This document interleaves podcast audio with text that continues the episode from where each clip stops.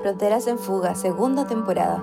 Una convergencia de voces y miradas permeables sobre el Chile social. Conducen Mical Romero y Elisa Badal. Estamos de vuelta con un nuevo capítulo del podcast Fronteras en Fuga. Estoy junto a mi compañera Elisa Badal. Hola Elisa. Hola Mical. bueno, el día de hoy eh, estamos muy felices porque estamos acá de vuelta y estamos junto a Clau y junto a Pili, quienes pertenecen a Guasasapo, una cooperativa de arte y producción que tuvo su origen en el eh, barrio Bogotá, eh, Mata Sur, y actualmente se encuentran en el barrio de la Villa Olímpica de Santiago de Chile. Así que bienvenidos, eh, chiques, ¿cómo están? Un gusto poder estar con ustedes acá. Hola, Mical, hola, Elisa, gracias por la invitación, yo bien por aquí, gracias. Hola, hola a todos. ¿Todo bien aquí? Hola, hola. nomás. bueno, para comenzar, nos, nos gustaría que se presenten y que nos puedan relatar un poco sobre la gestación de esta cooperativa, qué fue lo que les motivó a, generar este proyecto y qué tipo de trabajo realizan. Eh, bueno, yo me llamo Pili, Pilar, eh, me dicen Pili. Eh, yo entré a la cooperativa en el año 2019 eh, lo que principalmente me, motivó a entrar fue ver eh, la manera en que realizaban eh, lo, artístico. quizás a la segunda vuelta, después que se presente Clau, como quizás para contar más en específico de la cooperativa, pero eso como para fue desde una entrada desde desde el desarrollo de lo artístico y de las formas en que se hacían las cosas en ese entonces en, la, en una sede que estaba en Tocornal, en el barrio Bogotá-Matazo. Sí. Eh, bueno, yo me llamo Clau, tengo 27 años, soy una persona trans no binaria y yo me integré a la cooperativa el año pasado, como en abril del año pasado. Así que igual llevo poquito tiempo en la cooperativa, pero sé que la cooperativa lleva más de seis años y que, claro, bueno, también como motivación personal para, para, sumarme a la cooperativa, yo ya conocía el trabajo que, que realizaban, habían realizado antes eh, en la sede de en Matasur y me gustaban mucho los proyectos que hacían y la forma de trabajo, además de, esta propuesta de, de hacer arte desde la autogestión. Eso no sé si, puedes contar historia. Sí, bueno, y para comentarles un poquito más, la cooperativa eh, nace en el año 2015. Ella lleva, este año cumple siete años. en ese entonces, por lo que han contado siempre que hablábamos, eh, se, reunían principalmente para trabajar desde los proyectos artísticos. Eh, y luego de a poco eso fue como tomando distintos caminos, lo que llevó a, que también en un momento estuviese en, en, el, en el Persa, Bio Bio, eh, también después en ya concretar, tener una sede. Eh, y en, en, ese momento, bueno, que al menos yo conocí más, pude ver de la manera en que se desarrollaba eh, un trabajo motivado por lo artístico, pero que después empezaron a, surgir otras dimensiones, como el hecho concreto de tener, por ejemplo, que mantener la sede. Entonces ahí se empezó a realizar y hacer las preguntas de la autogestión. Eh, todo esto, mencionar también algo fundamental de WhatsApp, que funciona en base a asambleas funcionamos en base a asambleas semanales que, se hacen así desde el inicio, cada semana constantemente. Entonces, ese es el lugar en el que, todos quienes han participado y ahora estamos participando, podemos ir construyendo este espacio de la manera en que eh, nosotras mismas, nosotras mismas lo vamos autodeterminando. Eh, entonces, bueno, contar quizás que, que tiene el, lo artístico y también tiene áreas de producción, está ahí Trincheta, es una editorial, Granada, que ve todo el tema de, relación al sonido, igual conectado con los proyectos. Y también otro espacio de producción es la comedora WhatsApp, que ahora estamos como echando a andar aquí en el barrio Villa Olímpica, pero que tiene sus inicios en, en ese momento de la sede en el que, que se hacían eventos eh, y en esos eventos para recaudar plata para pagar el, el arriendo, digamos, eh, se empezó con la venta de almuerzos hace mucho tiempo atrás y luego con venta de pizzas. Eh, las guasas pizzas famosas del barrio Bogotá Sur. yo ahora vivo más o menos cerca. Podría haber comido esa. no escuché bien a Mical. Ah, no, dije que, que, ahora, ahora vivo más o menos cerca de ese lugar y me perdí esas pizzas. por no haber ah. vivido antes acá. Eso. Eh, ahí pasa la palabra. Clau. Eh, sí, no sé qué más agregar en realidad como quizás me, profundice la pregunta, no sé. Bueno, sigamos con la siguiente pregunta. Eh, como cooperativa, nosotros sabemos que gran parte de su quehacer tiene que ver con lo territorial y que ese tipo de trabajo está influenciado por el contexto, con el contacto con la gente. Usted mismo mencionaba las asambleas y lo importante de ello, como la autogestión. Y en ese sentido, ¿cómo fue cambiando durante el estallido social, luego la pandemia? Han sido años bien álgidos, entonces nos gustaría que nos contara cómo, cómo lo han podido vivir como cooperativa. Eh, claro, bueno, yo no, yo no alcancé a participar en la cooperativa para el momento del estallido. Yo llegué ya cuando en pandemia, y que en pandemia ya era un momento también un poco especial porque eh, eh, habíamos entregado la sede. Ya la cooperativa ya no tenía sede, la sede de Tocornal. Justo la entregaron como justo antes de que se viniera la pandemia, entonces igual fue un poco una buena decisión o un buen timing, ¿verdad? Porque, claro, después no, como era, era difícil de mantener igual esa sede. Pero, claro, eh, entonces me podría contar mucho de cómo fue el momento, a pesar de, de, lo que hemos escuchado, de lo que hemos conversado en asamblea o en más conversaciones con las chiquis, sobre cómo fue el tema en el estallido, que igual fue re intenso, cómo funcionó la cooperativa, cómo funcionó la sede también, en el sentido de como lugar también de un espacio un poco más seguro donde poder tanto resguardarse, guardar cosas, eh, eh, ser un espacio de coordinación también dentro del barrio, eh, pero quizás eso también lo puede como hablar más la, la Pili que alcanzó a estar en ese momento. Pero respecto a lo territorial, claro, como que es algo, algo central un poco en la cooperativa el, el que estamos, el, como el asumir de que estamos en un lugar, estamos en un territorio y que entonces eh, debemos funcionar desde ese territorio y empezar a, a, generar las redes y el trabajo en conjunto con organizaciones o con vecinos o con quien esté en ese territorio, eh, porque resulta, es algo relevante para nosotros como dentro del tema de la acción directa, eh, dentro del tema de, de, lo que implica hacer eh, no solo arte como en general, sino arte con cierto sentido político y desde cierta forma de hacer, de, de, trabajar. Em, en ese sentido ahora, bueno, claro, después de la en, pandemia, eh, un poco sin sede y, un poco siendo, siendo poquitas, entramos en un proceso como de receso un poco de lo que es como lo que le llamamos eh, política y... ¿Cómo le llamamos? Eh, relaciones externas. política y relaciones externas. Porque Claro, porque somos poquites y estamos en este periodo un poco de renovación, digamos, de, dejar de...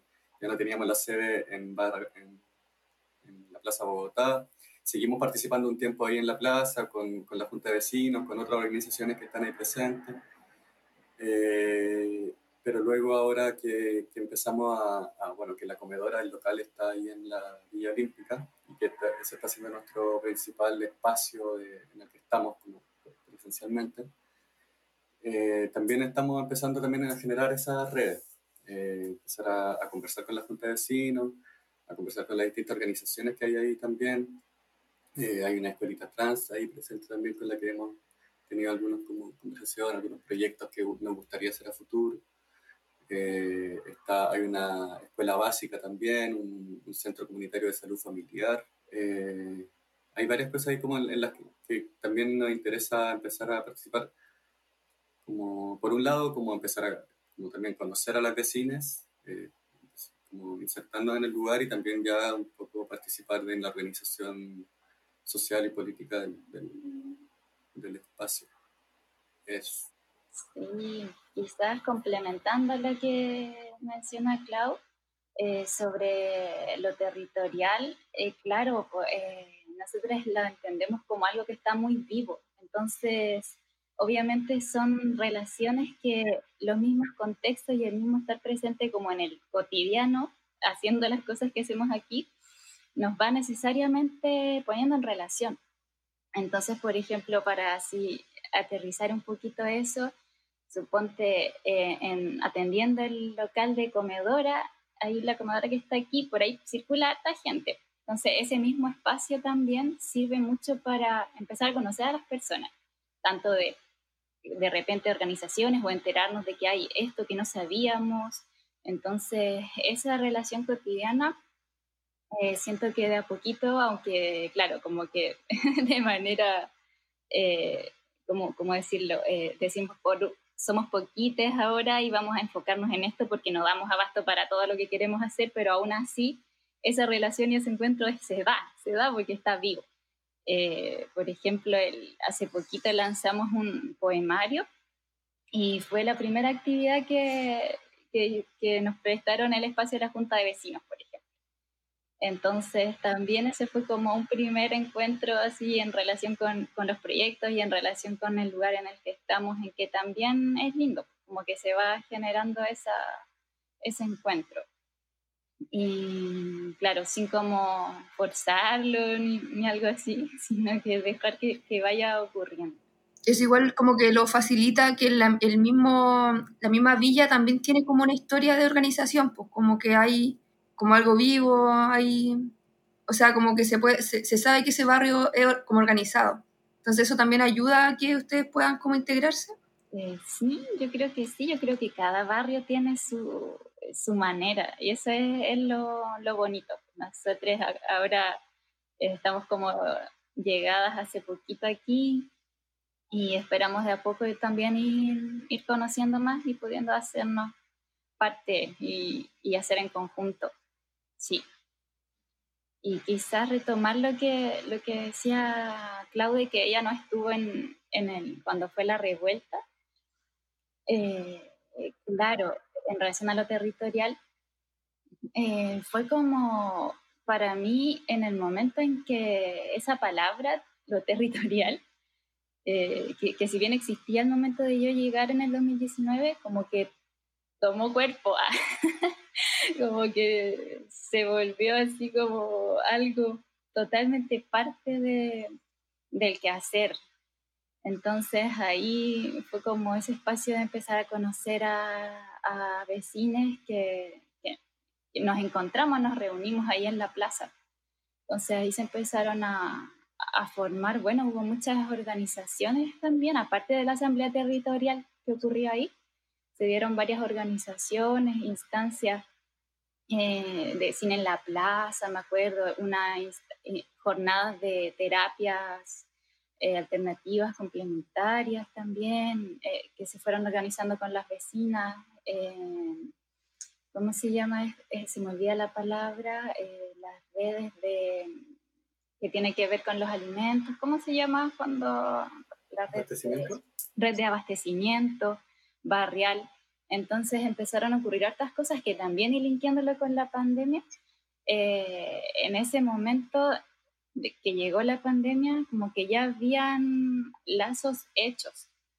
Y obviamente ahí, bueno, eh, cada cosa agarró, agarró su curso para diferentes lados y obviamente fue más difícil, pero había ahí algo que, que ya existía. Una base. Qué bacán. Y mm, bueno, en relación a, lo mismo que cuentan, como de, de esta autosustentabilidad finalmente que se produce en la cooperativa, em, lo siguiente que quisiéramos como profundizar un poco más es que, que, bien sabemos que en Chile para llevar a cabo como proyectos artísticos o dedicarse a la producción se requiere siempre de muchísima autogestión eh, ya que la institucionalidad generalmente no alcanza a cubrir todas las necesidades que tenemos y su cobertura es muy limitada. Pero a pesar de esto, eh, creemos que dentro de la cooperativa Guasasapo la autogestión es también una decisión política, no es solamente una necesidad, o al menos así, así se ve como desde afuera. Eh, hay un modo de hacer, de producir desde la autogestión que, que también lleva un discurso. Entonces, eh, nada, nos gustaría que pudiesen como profundizar un poco en relación a eso o, cómo lo ven. Eh, ¿Vas tú, Clau, o voy? Como, no sé, ¿quieres? Da igual. Dale nomás. Nos vi, a las, dos con cara de como, como que nos devoramos en partir, por eso pregunto. Eh, parte nomás, pues yo, te, yo paso la, otra, así que. ya. eh, eh, bueno, sí, pues la autogestión. Eh, sí, primero diría que eh, la autogestión lo vemos así como desde la manera de relación, como gestionar nuestras maneras de relación. Y ahí está la, el trabajo en asambleas, como dar ese espacio para, para ir armando desde ahí lo que queremos armar. Entonces yo sería, claro que es a través del, del consenso, eh, donde también por la cooperativa han pasado muchas personas, entonces se ve como ese espacio de encuentro entre toda la diversidad que ha, que ha habido. Entonces ese, ese como primer momento de, de llamarlo de autogestionar nuestras propias maneras de, de, de decidir cómo queremos relacionarnos y eh, empezar a hacer algo. Y luego pienso más en, en el tema más como quizás ligado a lo que tiene que ver con lo político, que es querer realizar eh, lo artístico por nuestras propias, digamos, maneras, sin eh, tener que estar subsidiadas, subsidiadas eh, por el Estado o por, ya sea como participando a fondos, eh, concursando, en fondos concursables, digamos, que, que también implican como, no sé, pues, la competencia, el tema de, de, que es más enfocado de algo individual. Y ahí es donde también empezamos a buscar maneras de, de cómo poder realizar lo que queremos hacer eh, sin estar en una relación, digamos, vertical. Entonces, desde ahí empezamos a buscar maneras. Y por eso ahí diría que entramos en el tema de las secciones de producción.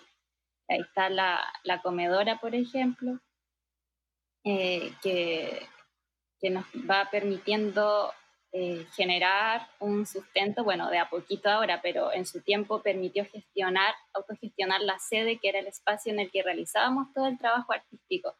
Entonces, al final es todo parte de una misma, de una misma cosa. Y ahora el, el local ya como establecido aquí en, en, la villa también está propiciando ese trabajo. Eh, ahí Clau puede profundizar un poquito más, yo estoy así como para no olvidar las cositas, para que lo tengamos como guía quizás. Eh, también, por ejemplo, desde la editorial Trincheta.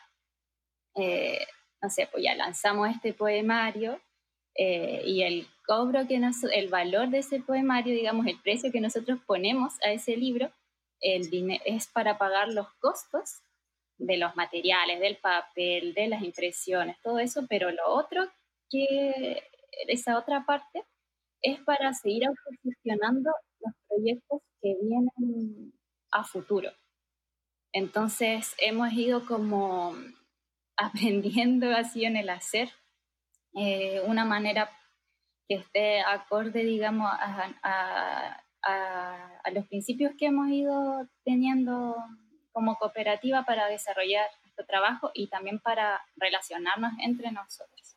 Sí, sí, bueno, como agregándome también a lo que, cuenta Pili. Em, claro, yo siento que en la cooperativa nos dimos como una vuelta larga, como de como esta frase que es como ya nadie vive del arte en Chile. Eh, asumimos que, claro, como una opción era la de, la de reclamarle al Estado, ¿no es cierto?, como fondos para poder realizar proyectos artísticos o utilizar eh, los distintos fondos más privados que existen o, ciertos mecenazgos que, también hay como para, para poder desarrollar proyectos, eh, pero que no nos, no nos convencía primero, como quizá la vuelta como económicamente no, no, no, nos hacía tanto sentido en el sentido de que eh, de repente el tema de ser subsidiadas por el Estado también implicaba como un poco así, digámoslo como resumidamente, pero como el tema es, vamos, como todas las, todas las personas en Chile como con sus impuestos va a estar financiando una obra artística que probablemente va a haber un grupo muy reducido de personas muy específico, a pesar de incluso cuando podamos liberarlo y bueno, casi todo, todo, todos nuestros proyectos están liberados en la página web de WhatsApp.tv, pero, pero aún así no, asegura como una gran masividad de, en, el acceso a, los proyectos. Eh, pero también pasa por una cosa de que también se empieza el, tema de empezar a, a, postular a fondos, a, a trabajar de esa manera, como que genera una forma de trabajo.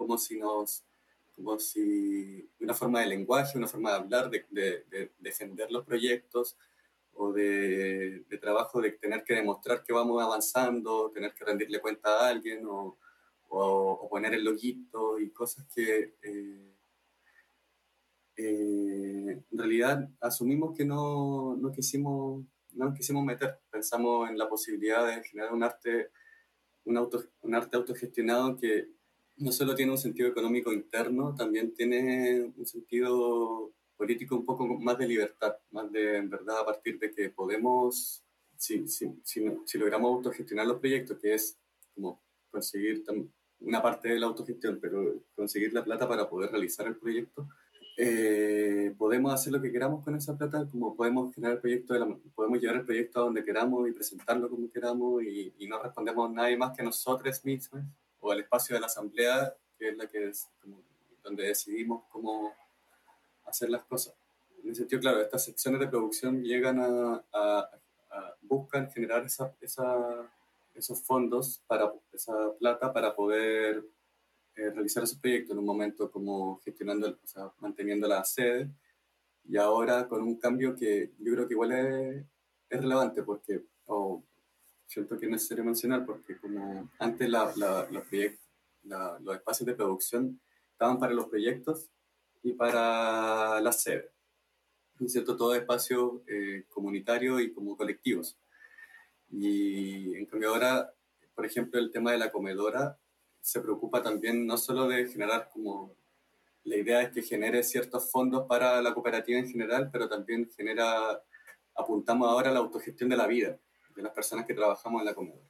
Entonces la idea es pagarnos, o sea, bueno, lo estamos haciendo, pagarnos sueldos eh, a partir de la comedora y así autogestionar nuestra vida y poder de esa manera autogestionar también los proyectos artísticos, nuestros tiempos, tener como decisión también en ese ámbito porque también sucedía que era como la forma de trabajo en general de, de la cooperativa, que todos iban a, a, participar en la cooperativa, a la sede, en los tiempos extra, aparte de los que podían ser de su trabajo. Claro. Mm. Eso le, iba a preguntar, como, como la, la importancia de, de, de, no dedicar solo las tardes libres, como que todo proyecto va a avanzar más rápido si es que podemos dedicarle nuestro, nuestro tiempo de trabajo. Así que, que, bueno, como que tenía pensado preguntarles como si, si había un objetivo por ahí o si, si habían logrado hacerlo. Pero eso tú me dices que está ahora como que ahora se está empezando a, gestionar. Claro, claro. Antes, como te decía, claro, antes era como más en los tiempos libres, eh, la gente igual, como lo mencioné, como lo contaban Pili Vale, como era, era bien intenso, era trabajar todo el día y después en las tarde noche ir a, a la sede y quedarse hasta muy tarde los fines de semana vendiendo pizza. Eh, y, y, me imagino un poco desgastante también. ahora, ahora somos poquitos, pero también tenemos eso. Tenemos los, los, tiempos más ordenados, acomodamos los tiempos tanto de la comedora como de nuestra, de nuestra como de los otros espacios, como en sí mismo, porque es lo, es lo que nos permite también el, el el que tanto nuestro, nuestro ingreso económico personal como, como el, como, como el, capital para poder generar eh, proyectos artísticos esté colectivizado. Como que la, la comedora alimenta a, a, toda la cooperativa, como todas sus demás áreas, y también a sus trabajadoras, trabajadores integrantes de, de ella. Em, claro. Bueno, pasando igual a, a, la, como a la otra pregunta, eh, nos gustaría como ahondar en otro tema que sería que, tiene que ver como con los roles de género en el arte y la producción. Eh, nosotros tenemos entendido que en, que en algún momento se conformó dentro de la cooperativa una coordinadora como de mujeres, o no sé, también a mujeres y disidencia, ustedes pueden ahí contarnos con mayor detalle en WhatsApp. Y a partir de eso quisiéramos conversar sobre la necesidad de que como mujeres y disidencias nos organicemos dentro de los espacios de producción. Y también ahí usted hace la conexión y aprovechar de preguntarle, em, ¿hay sesgos sexistas en cuanto a los roles de género en la producción? Eh, que nos cuenten cómo lo han vivido, eh, cómo, cómo se puede enfrentar. Ahí les le escuchamos muy atentas. Eh, sí, bueno, eh, cuando yo llegué en el 2019, ya había un espacio que era de mujeres en, en WhatsApp. Eh, se desarrollaban eh, jornadas de género. Había como, primero que nada, un WhatsApp mujeres, como que ahí ocurría arte. se movían cosas a su ritmo, a su tiempo. también en ese entonces era, éramos muchas más personas en la cooperativa, entonces también ocurrían eh, muchas más situaciones que, había que atender, digamos. Y, realizábamos jornadas de género ahí en la sede, en que primero no, digamos, estábamos de manera separada. Bueno, todo esto muy como binario, después cambia la cosa, pero en ese entonces eh, nos reuníamos mujeres, hombres, cada una a hablar de los temas y luego nos juntábamos y compartíamos ciertas cosas o eh, temas que habían surgido, los trabajábamos, los conversábamos, o sea, los conversábamos para ver de qué manera podíamos trabajar las cosas, porque siempre ocurrían cosas pequeñitas o también en su momento hubo como temas más, eh, digamos, más fuertes, más que, implicaron incluso la salida de una persona de la cooperativa. Entonces, desde al menos, como les digo, desde que yo llegué, estaban esos espacios andando. Después, al, al ir quedando menos personas y también por los mismos contextos, ha ido cambiando y la manera en que, que ahora lo vamos trabajando es entre todos. somos solamente tres personas en la cooperativa en este momento. Entonces, vamos trabajando eh, entre todos y mencionaría que no, eso, eso primero, eso primero. Después la otra parte. Ay, me te metí. Suspenso. Yo entré eh, como más en la otra pregunta, pero quizás Clau quieres complementar más como, eh, como de la manera en que lo hemos estado haciendo ahora. Pues. Claro. Bueno, sí, pues como que mm, yo llegué ya el año pasado y igual seguíamos trabajando en esta dinámica de, reuniones separadas. Y ese espacio igual yo encuentro que servía y sirve harto. Un poco el tema, más allá de, de, la, de la, como para solucionar temas internos que quizá era más era, era más urgente y más, eh, se, se, hacía más necesario muchas veces cuando había más personas y ocurría, y había más roces o, situaciones que, que, atender, habían también más hombres en el espacio. Luego, igual servía un poco como, como espacio de reflexión también, como espacio de reflexión de género en, en, general. Eh, y siento que esas conversaciones igual eh, fueron súper ricas en, en, información, en aprendizajes. Y luego, claro, con, con, el devenir de las cosas, con que seamos poquites, como que no, no tenía sentido que hiciéramos jornadas, o sea, o sesiones separadas. Y empezamos con jornadas de género que tienen, que tienen un poco más que ver con lo formativo. Eh, tuvimos hace poco una que, eh, en la que estudiamos un texto. O sea, no lo estudiamos como tan académicamente, pero sí a partir de un texto que pudimos conversar y pudimos como seguir como profundizando en cosas, cuestionando cosas. Y siento que, que eso que se hace necesario en realidad en cualquier espacio mixto, de, cualquier espacio de organización mixta, eh, que el espacio, quizás eso un poco respondiendo a la, la, la, segunda pregunta, como es necesario que exista un espacio de organización de mujeres y disidencias si no, si no lo hay, eh, pasa como un poco desapercibido, como invisibilizado, y, y la, siento que, se me olvidó la palabra, pero como que muchas veces hay, en estos espacios mixtos hay como unas formas de relación muy masculinizadas. Eso es lo que quería mencionar, como que, que, que no hay por qué naturalizar, como eh, masculinizadas en, la, en, el trato, en, en, las exigencias, simplemente siento, o, o, en la, o, en el poco interés de ciertas cosas. Mm. Eh, y también como, bueno, eso, como, el, como la experiencia femenina y en el amplio espectro de lo que se podría considerar femenino, como que pasa eh, un poco invisibilizado en, en, en espacios artísticos, por ejemplo, más, más masculinos. Eh, entonces, que existen espacios tanto de organización, ya sea como separado, como esto que decía Pili, un WhatsApp propio de mujeres o, o, o, conversación como por separado, o también como un poco en la asamblea, también como hacerle, como que exista ese espacio de conversación en donde se enfrenten también ciertas visiones o ciertas formas de relación como con una política eh, feminista o disidente. Eh, creo que, que, se, se, hace necesario en cuanto a esto, a, a, los egos sexistas que mencionaba Mikael. Eh, que tiene que ver tanto eso, pienso como en un sentido político, organizativo, que es lo que ya creo que mencioné, y también en un, en un en un área más, digamos, de la estética o de la producción artística o de, de, lo, de la mirada. Como siempre se menciona mucho la mirada masculina. Como también la forma de contar las cosas o lo que queremos contar o, o eh, desde dónde tomamos cierto problema. Si no está el espacio, como ahí tiende, si no está el espacio eh, de reflexión de género, tiende a, a ser visto de una manera masculina, masculina masculinizante, como sesgada.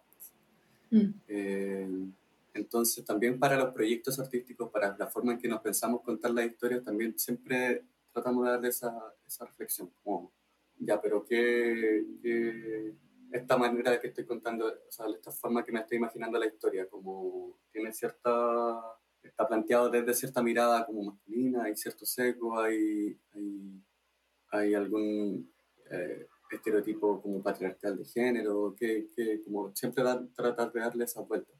Eso, por ahora. si no se hace, rige la norma patriarcal. que si no se hace eso, se rige la norma patriarcal inmediatamente. Así que e-, era como lo que, lo que decía Clau. Es que, claro, yo, yo creo que estamos como eh, en un proceso, es un proceso constante, el hecho de estar como eh, observando lo patriarcal que hay en cada una, en cada una de, de, de todos, ¿cachai? Entonces, eh, siento yo que en la cooperativa hemos ido armando ciertas maneras o espacios en los que ayudan a poder darnos cuenta de eso y a poder ir trabajando de otra forma. Por ejemplo, lo que hablábamos al principio de la asamblea, de esta manera horizontal, que también la aplicamos en, el modo de realizar los proyectos artísticos. Es como trabajamos todos por igual, no por un tema como de, no sé, autoridad, como yo sé de esto, entonces yo hago un proyecto de esto, no sé, yo soy bailarina, yo bailo en la obra de danza, sino que entre todos armamos la cosa, nos preguntamos, todos nos ponemos, no sé, a improvisar, a explorar, a tomar las decisiones. Entonces, en las cosas prácticas, yo siento que esto que hablamos del horizontal también eh, estamos, lo practicamos. Y obviamente cuando aparecen cosas ¿cachai? que hay que trabajar, eh, damos ese espacio. Por supuesto, tenemos un, eh, en la asamblea antes lo hacíamos aparte, pero un espacio de autocuidado, en el que simplemente conversamos de cómo estamos, ¿cachai? como de nuestros sentires. entonces, esa cosa diaria de ir dando los espacios a estas otras maneras de, trabajo, yo siento que va ayudando a ir como ya sacando cuestiones que, no sirven, que, con las que no estamos de acuerdo eh, y que queremos ir transformando, como en un, tener como, claro, un horizonte hacia, hacia la cuestión fuera de, de lo patriarcal.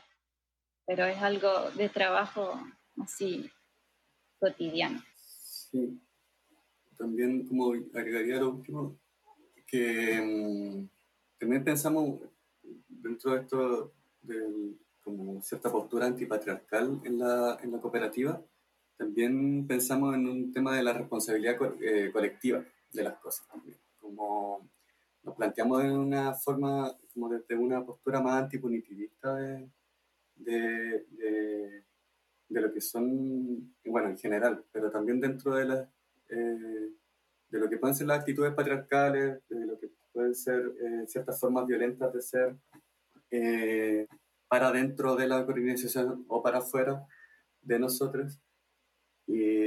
pero tratamos de trabajarlo siempre en colectivo, siempre asumiendo que, que el espacio donde trabajar esos temas es en el espacio organizativo, político, colectivo, y no, no un poco desligándose del problema o, o expulsando como el problema. esta cosa de como que yo no estaba presente en todo caso, pero lo menciono como, como que, porque me, como la forma que me, para, ilustrar un poco la forma en que, que tiene la cooperativa de trabajar con esos temas por ejemplo, la persona que, se, la persona que se, terminó yendo de la cooperativa un poco por una situación de, de violencia de género, esa persona, claro, eh, recibió una, una, funa y fue a partir de eso que la cooperativa se entera de esto y se le hace, se le, se le hace ver el tema como, bueno, a ver, esto lo podemos trabajar entre todos, pero necesitamos de, como, de tu parte, de, tu, de que tú asumas de que hiciste lo que hiciste, de que te haga responsable de eso y que plantee alguna forma de reparación o de trabajo o de cómo vamos a lidiar con esto en el futuro. Eh, justamente de, por eso, porque eh, todo lo que ocurra, no todo, pero bueno, la idea es que todo, que, que lo que ocurra entre los miembros de la cooperativa sea un problema de la cooperativa en general. Eh, creo que eso es lo importante. Al final esta persona no se quiso ser responsable, negó responsabilidad, y no había nada más que hacer. bueno, que eh, porque también, claro, una cosa es, o sea, asumimos que no, desde una postura antipunitivista, pero tampoco vamos a, a validar ni a como tolerar expresiones de violencia de género, de violencia sexual, etc.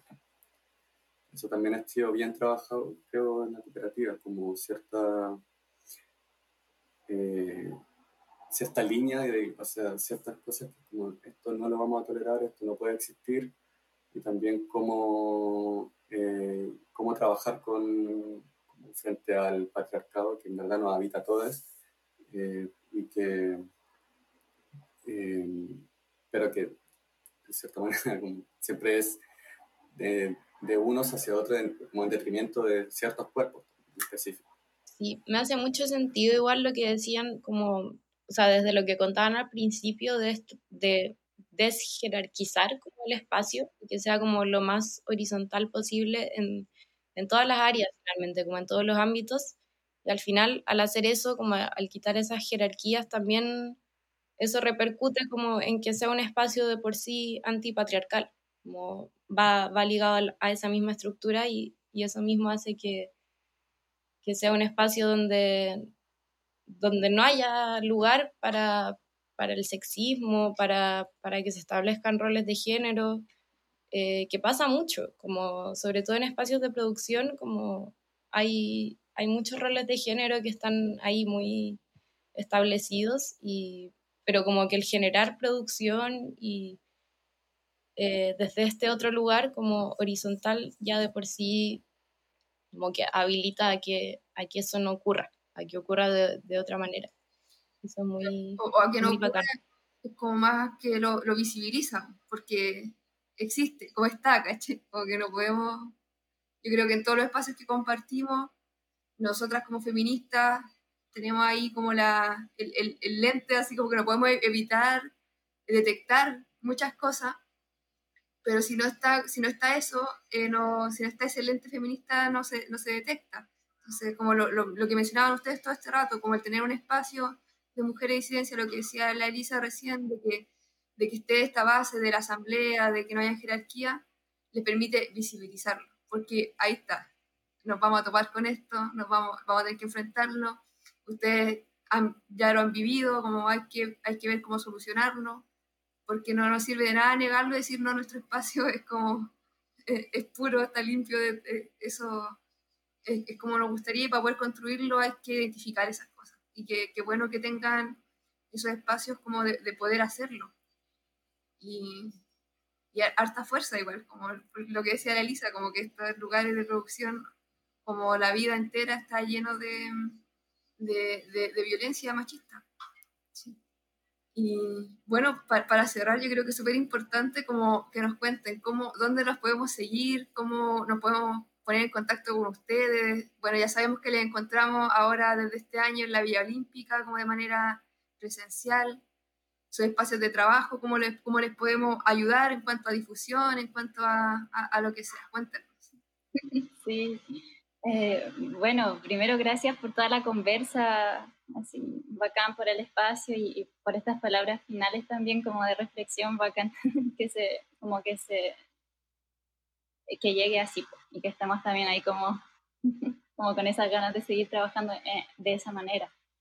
Eh, bueno ¿dónde nos pueden encontrar en las redes WhatsApp eh, en Instagram en Facebook también está WhatsApp TV, que es una, una, página que pueden visitar en la que están eh, todos los proyectos artísticos que tenemos hasta el momento y que se van subiendo. Tiene un acceso liberado, eh, gratuito. Eh, fomentamos que pirateen, no que mercantilicen, ni que, que, que, que hagan como en algo que, que va totalmente en contra de la cooperativa, pero que sí lo visiten, lo vean, lo disfruten. Eh, y, y, aquí en la comedora nos pueden encontrar en la Villa Olímpica, allá al frente de la iglesia, comedora vegana, a sapo, con todo el cariño para, para que vengan. Y mencionar que somos una cooperativa abierta, entonces todas, todos, todos quienes quieran venir, eh, preguntarnos, conocernos más, hay un periodo de integración que dura eh, tres meses, si no me equivoco, claro, eh, en que te puedes hacer parte de la cooperativa, así como participar en todo, en todo lo que quieras a tus tiempos, eh, compartir con nosotros, así como una persona más de la cooperativa y luego de eso tomar la decisión como si quiero participar, hacerme parte o en realidad bacán, y muchas gracias y me voy, ¿cachai? Eh, entonces, sí, eso, muy invitadas. Sí, eh, sí, muchas gracias por la invitación. Qué bacán que exista este espacio de conversación. Eh, me gustó, estuvo bueno, como, y también la reflexión sobre como el, el, rol de la mujer y, quizás también ahí como la disidencia dentro de la producción artística. Eh, gracias por la invitación, la conversación estuvo buena y, y Y eso, como menciona Pili, eh, la mayor vitrina que tenemos es la, la Ahí pueden encontrar todo lo que, lo que hemos hecho y lo que vamos a hacer. Pronto vamos a estar sacando, ah, se vienen cositas. pero, pero sí, vamos, estamos terminando un proyecto audiovisual eh, que yo creo que verá la luz pronto, ojalá el próximo mes. Ahí también vamos a estar avisando por redes sociales, eh, en Instagram más, sobre todo. Facebook está un poco... O sea, igual se sigue publicando todo en Facebook, pero no sé qué me están viendo las cosas en Facebook. Pero en Instagram vamos a estar publicando cuando lancemos ese proyecto, si vamos a hacer un acto de lanzamiento. Ahora, bueno, claro, como dijo Billy, lo último lo hicimos en, la Junta de Vecinos de la Villa, pero también tenemos ganas de empezar a hacer lanzamientos dentro del local, utilizar el local para eso también. Y eso. Genial, muchas gracias. Muchas gracias a ustedes por aceptar nuestra invitación. Sí, muchas gracias. Muy buena conversa. gracias. Y bacán igual saber más sobre el espacio. Sí.